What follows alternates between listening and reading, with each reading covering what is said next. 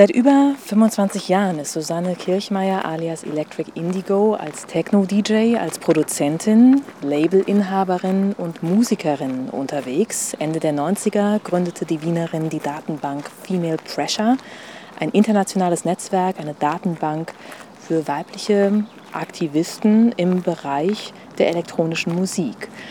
Für die Kunstfestspiele Herrenhausen arbeitet Electric Indigo mit der Komponistin Brigitta Mundendorf zusammen. Sky and Heaven heißt das multimediale Konzert aus Akustik, Elektronik, Video und Performance. Und jetzt sind wir hier in einem besonderen Abschnitt vom großen Garten in Herrenhausen.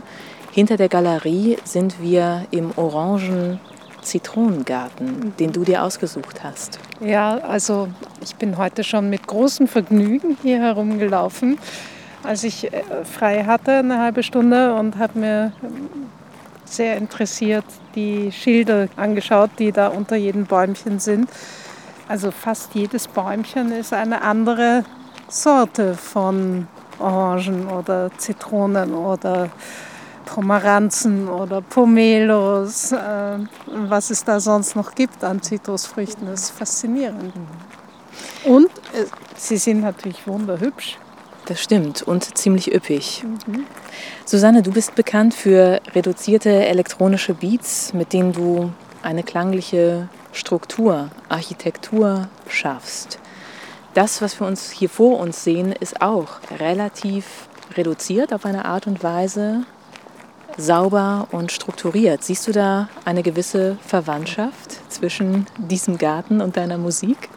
Meine Musik ist normalerweise nicht so symmetrisch, aber ähm, wenn man so eine Analogie jetzt wirklich bemühen möchte, dann äh, würde ich sagen, tatsächlich könnte ich da Parallelen finden, weil hier die Linien zum Beispiel aus diesen, ich glaube es ist äh, Buchsbaum, aber ich weiß nicht mhm. genau. Ja. Es gibt so ganz niedrige kleine Hecken hier und äh, die nur ein, ein Raster markieren.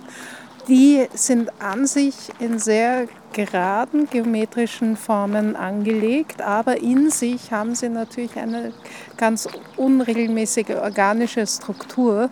Und da lässt sich tatsächlich eine schöne Parallele ziehen, weil ich meine Sounds ja auch gerne mit einer großen Fuzziness und Unwägbarkeit anlege, so dass sie zwar gezielt platziert werden, aber in sich ein, ein Eigenleben entwickeln und nicht ganz immer im Zaum gehalten werden sollen auch und können. Äh, könnte man so sagen, ja. Und es ist ja auch ziemlich interessant, dass du so deine eigene Klangsprache über die Jahre entwickelt hast. Angefangen hast du ursprünglich mal als DJ von Funk- und Soul-Geschichten mhm. und dann erst kam Techno, Techno, der mittlerweile auch sein 30-jähriges Jubiläum gefeiert hat. Du warst inspiriert von Städten, die die Wiege des Techno sind, Detroit und Chicago. Mhm. Wie kam es überhaupt dazu, dass du als DJ unterwegs warst? Ende der 80er, Anfang der 90er hast du losgelegt. Ja, ich habe tatsächlich auch vor 30 Jahren, also 1989, begonnen als DJ aufzutreten. Und das war damals noch in so einer kleinen Bar, die ich als Gast auch gerne besucht habe. Ähm, und da haben immer Leute gespielt, die ich aus dem Nachtleben kannte und die offensichtlich einfach ihre Lieblingsplatten oder Lieblingsnummern äh, gespielt haben als musikalische Untermalung. Also es waren jetzt keine Profi-DJs, die dort weiß nicht, Hip-Hop-mäßig gescratcht haben oder, oder so irgendwas in die Richtung gemacht haben. Und ich hatte schon äh, eigentlich sehr viele Platten zu Hause. Also ich war schon so sehr interessiert an Musik und habe mir gedacht, das will ich eigentlich auch ganz gerne machen. Und habe mal gefragt und gab es dann einen Testlauf und dann hatte ich eine regelmäßig, also einmal in der Woche habe ich da aufgelegt, vergessen an welchem Wochentag, mhm. könnte ein Sonntag gewesen sein. Und da kam ich immer mit, damals noch so mit äh, Tüten vom Supermarkt, in die ich meine Platten gepackt habe. Und habe halt dann die ganze Nacht da gespielt für irrsinnig wenig Geld und zwei Freigetränke die ganze Nacht. Also es war relativ knausrig. Hat mir aber trotzdem Spaß gemacht. Hattest du damals schon eine Vorstellung, dass das eine Profession werden könnte? Nee, das war zum Zeitpunkt, dass ich irgendwie schon jahrelang dies und das ausprobiert hatte und immer noch keine Idee hatte. Ich war da 24 damals und ich hatte immer noch keine Idee, was ich eigentlich beruflich wirklich machen möchte. X Sachen studiert oder war dabei, sie zu studieren und war sehr neugierig, sehr umtriebig, aber auch sehr planlos und das hat genauso dazugehört. Und hat sich dann so entwickelt, dass ich elektronische Musik kennengelernt hatte. Das muss so 1990 oder 91 gewesen sein. Das fanden die dann von dem Lokal nicht mehr gut. Ja. Also als ich irgendwie auf Techno gekommen bin, konnten die da gar nicht folgen und haben mir einfach wen anderen an meinen regulären Tag vor die Nase gesetzt, ohne mir Bescheid zu geben. Weil es aber auch damals was relativ Neues war, ne? Die elektronische Musik, die dann von das alte Europa nach Wien rübergeschwappt ist. Ja, oder, oder man könnte sagen, von England rüber auf den Kontinent geschwappt ist. Das war relativ neu und die Leute haben, also viele Leute, gerade in Wien, wo die ganze Black Music und Acid Jazz äh, Szene sehr populär war, die konnten das gar nicht nachvollziehen, dass mit dem Techno im Speziellen, mit dem Haus auch nicht so wirklich. Da wurden dann Sachen gesagt wie Techno ist deutsche Faschistenmusik zum Beispiel, in völliger Verkennung der Ursprünge. Und die Ursprünge sind eben Detroit und Chicago und das ja. sind Clubs eigentlich, wo Minderheiten ihre Form von Musik zelebriert haben kann man schon so sagen. Ja. Also auf jeden Fall die ansonsten eher marginalisierten Schwarzen und Latinos, Latinas, die da eben diese Musik und diese Kultur entwickelt haben. Auch viele homosexuelle Menschen. Wie auch immer, jedenfalls wollten die dann diese Art von Musik nicht haben, weder da im Lokal, wo ich halt die Platten gespielt habe, noch in der Radiosendung wirklich, wo ich als freiberuflich auch tätig war. Also das stieß überall auf Unverständnis. Deswegen war dann klar irgendwie, okay, mein Lebensmittelpunkt muss sich verändern. Und ich hatte da zu dem Zeitpunkt schon Hardwax, den Plattenladen in Berlin kennengelernt und eigentlich vom ersten Augenblick an, in den ich das zum ersten Mal reingekommen bin, war mir klar, okay, das ist jetzt mein Mecker. da muss ich hin. Und äh, dann habe ich irgendwie da die Leute kennengelernt und habe immer wieder mal diesen Wunsch deponiert. Und das hat dann ein paar Jahre gedauert.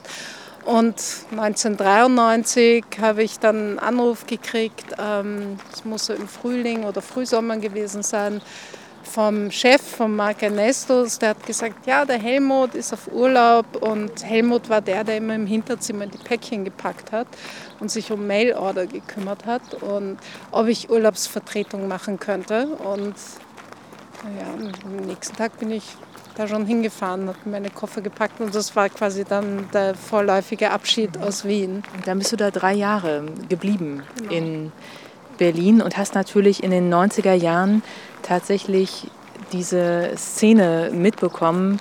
Techno mit Clubs wie Tresor, den es damals gab, WMF. Wie würdest du diese Zeit in Berlin damals beschreiben? Love Parade hatte ja auch schon angefangen. Berlin stand damals synonym für Techno. Ja, äh, da hat sich eine ganz spezielle Clubkultur entwickelt und deren für mich jetzt bedeutsamstes Ergebnis oder sagen wir mal, der bedeutsamste Kulminationspunkt ist das Berghain, die Panoramabar. Das ist also ein Ergebnis dieser jahrzehntelangen Kultivierung. Und Berlin damals war so sehr frei und es war auch ein bisschen ungemütlich, also hat nicht irgendwie dazu verleitet, sich irgendwie, weiß nicht, irgendwo hinzulegen und dann erstmal zu pennen, sondern es war so alles alles sehr im Aufbruch und alles neu und alles auch ein bisschen dreckig und ein bisschen verfallen. Und also maßgeblich für diese Entwicklung waren tatsächlich auch die, die ungeklärten Besitzverhältnisse und wie dann äh, damit von der von Stadtseite umgegangen wurde, dass eben diese Räumlichkeiten da unbürokratisch zeitweilig genutzt werden konnten. Und da sind die jungen Leute rein und haben ausprobiert, was geht. Und mhm. das, das war toll. Ja. trotzdem nochmal die Frage, was hat dich am Techno angezogen? Es war für mich tatsächlich so die Essenz dessen, was ich vorher schon in Musik mochte. Es war so Funk und Beats und Bass auf den Punkt gebracht. Du zeigst hier zusammen mit Brigitta Mundendorf, der Komponistin, ein, eine Performance, die heißt Sky and Heaven. Und die findet hier in der Galerie in unserem Rücken statt. Mhm. Sky and Heaven, zwei Bezeichnungen für eine Sache, die man im deutschen Himmel nennt. Ja, der Name stammt nicht von mir. Das letzte Mal, wie wir das Programm gespielt haben oder ein ganz ähnliches Programm, hieß es Plug and Play. Also das sind alles Dinge, die sich Brigitte ausgedacht hat. Und insofern trage ich da meine Musik dazu bei. Und die ist tatsächlich, also dies, das Album, das ich letztes Jahr herausgebracht habe auf Imbalance Computer Music. Titel des Albums ist äh, 511593 und äh, ich bin da von, von Brigitta quasi eingebaut worden in, in ihren großen bunten Abend. Und bei diesem Album, das du gerade angesprochen hast, da beziehst du dich auch auf eine frühere Arbeit von dir selbst. Äh, Chiffres heißt mhm. das. Und da hast du verschiedene Freunde gebeten, in ihrer Muttersprache von 1 bis 20 zu zählen. Und dann hast du diese Aufnahmen genommen, äh, verändert. Am Anfang hört man sie noch zählen und irgendwann wird es dann immer abstrakter. Heißt mhm. das, du würdest dich auch als eine Konzeptkünstlerin begreifen? Naja, die, sagen wir mal, diese konzeptuellen Ansätze erleichtern es mir zu fokussieren und an neuer Musik zu arbeiten. Deswegen mag ich das sehr gerne, aber ich bin weit davon entfernt, jetzt irgendwie eine, ein, durch und durch eine Konzeptkünstlerin zu sein. Aber wie gesagt, der konzeptuelle Ansatz öffnet für mich jedes Mal ein Tor und dann sehe ich eine Perspektive. Es ist ein bisschen so, ich würde jetzt gern sagen, das ist so wie wenn man beim goldenen Tor durchgeht und da sieht man die Blickachse, hat man aber gar nicht, weil da schiebt sich eine große Buschwand vor uns. Ja, äh, ja. aber ähm, man stellt sich vor, man ist in einem, sagen wir mal, wir sind drüben im Schloss und wir machen die große Balkontür auf und haben den Blick vor uns bis zur großen Fontäne.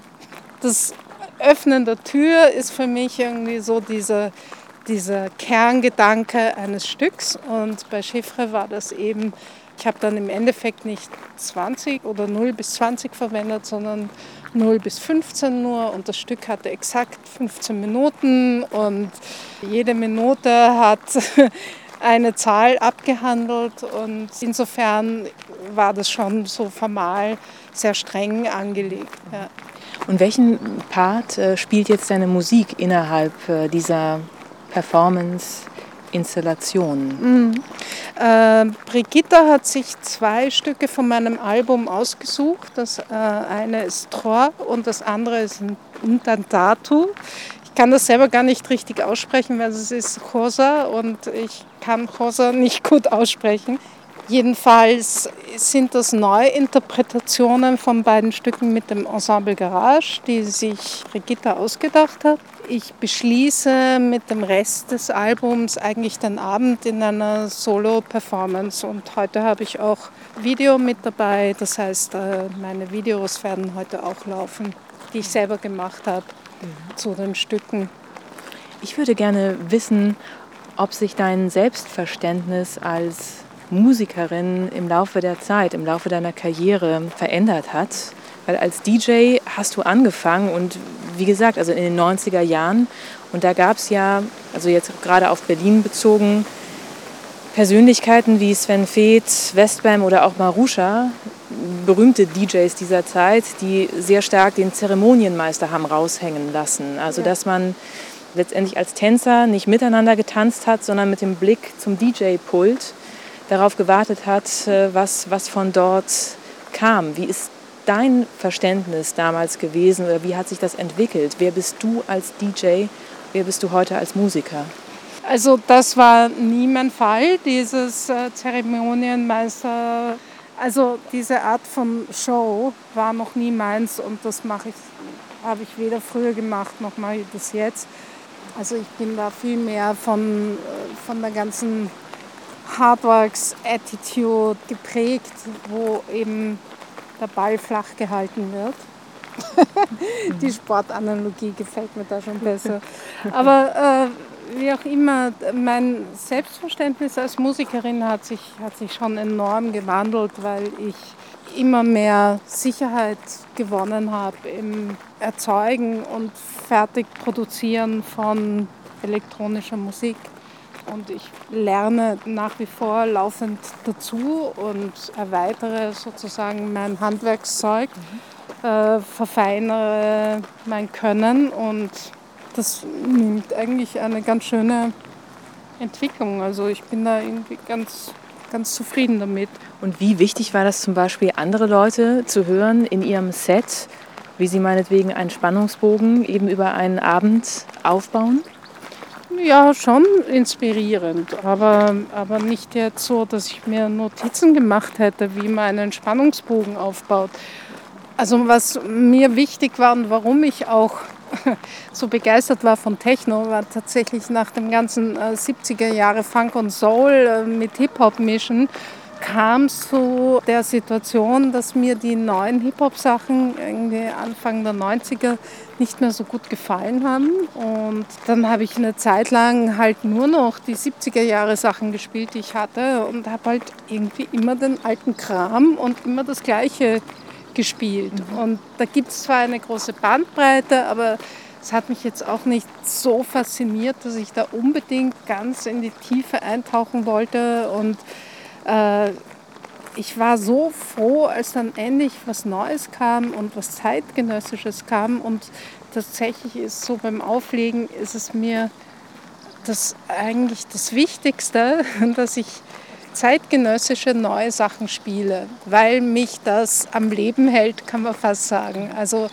ich möchte wissen, was jetzt gemacht wird, wie sich Leute, die Musik machen, entwickeln da kommt es gar nicht so sehr auf irgendein einzelnes kleines Detail an, sondern äh, ich sehe das, dann irgendwie auch das ganze DJ-Set, das über ein paar Stunden geht, als Teil einer viel größeren Erzählung die, die sich über viele Jahre hinweg zieht.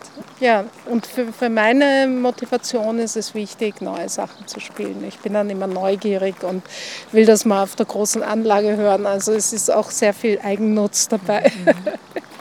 Was mich interessieren würde, siehst du dich eigentlich selbst auch als politische Künstlerin? Weil du hast zum Beispiel auch mal eine Compilation rausgebracht, das war erst 2016, Music Awareness and Solidarity. Ähm, da hast du aufmerksam gemacht auf Aktivistinnen im Syrien-Konflikt. Mhm. mhm.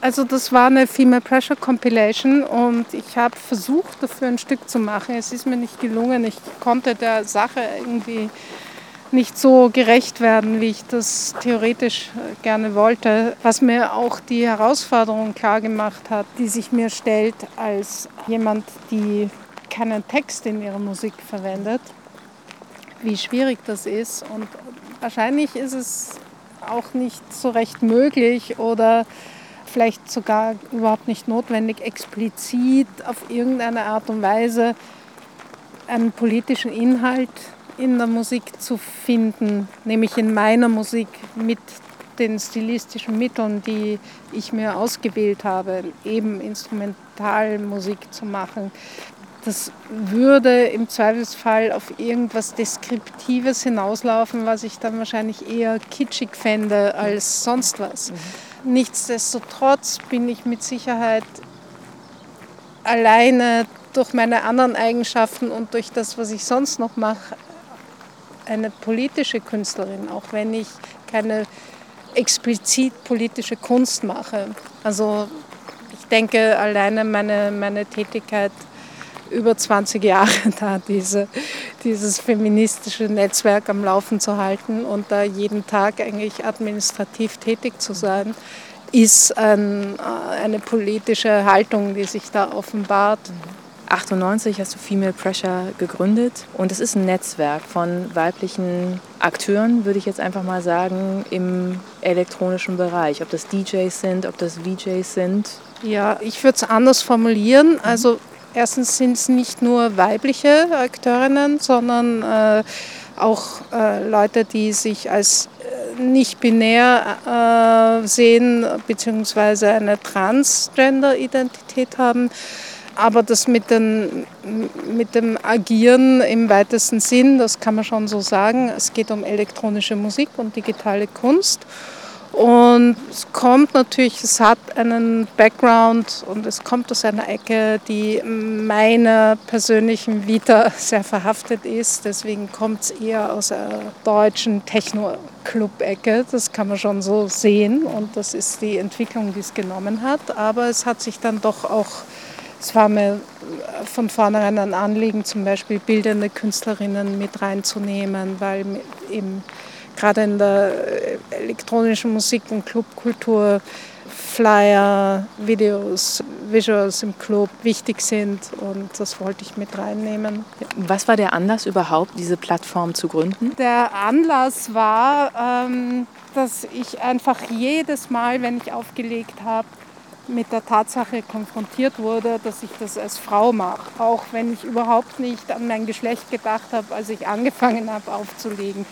Und das ist entweder auf Verwunderung getroffen oder auf äh, Skepsis oder auf totale Begeisterung, nur nämlich nicht, weil ich jetzt toll auflege, sondern weil ich das als Frau mache. Und das schien mir alles irgendwie merkwürdig wurde da immer in Diskussionen verwickelt nach dem Schema, das ist ja interessant, dass du das machst. Äh, es gibt ja sonst, gibt es ja fast niemanden, oder? Kennst du noch eine andere Frau, die das auch macht?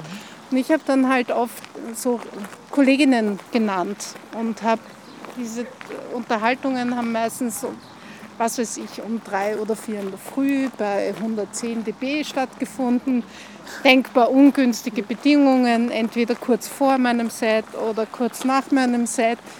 Und ich habe dann oft bemerkt, so wie man sich, wenn man im Nachhinein irgendwelche Konversationen sich nochmal durch den Kopf gehen lässt, kommt man drauf irgendwie, was man alles nicht gesagt hat oder was man gesagt hat und was eigentlich falsch ist. Ich bin dann natürlich drauf gekommen, dass ich dann irgendwie vielleicht Kolleginnen vergessen hatte, die ich eigentlich hätte nennen sollen.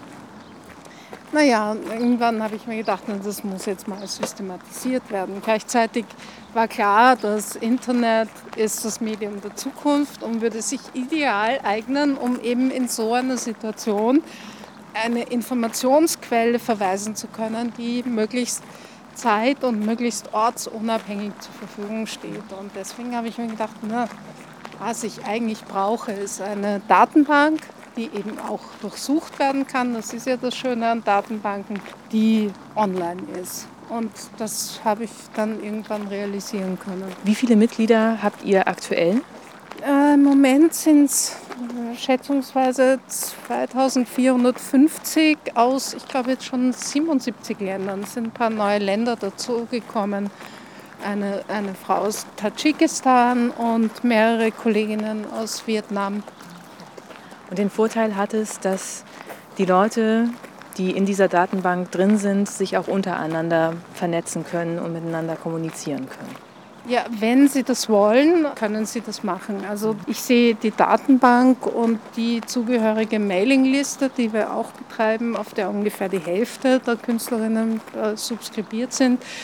Ich sehe das eigentlich äh, als Werkzeuge und die Werkzeuge können alle nutzen. Also die Mailingliste kann nur von Mitgliedern genutzt werden, aber die Datenbank können wir genauso nutzen wie Journalistinnen oder Veranstalterinnen oder wer sich auch immer für, für Künstlerinnen interessiert, die äh, oder, oder ja, man kann auch man auch zum Beispiel nach Journalistinnen suchen und das ist in dem Zusammenhang dann natürlich klar, dass das solche sind, die sich mit elektronischer Musik befassen. Oder, oder Bookerinnen oder Kuratorinnen etc.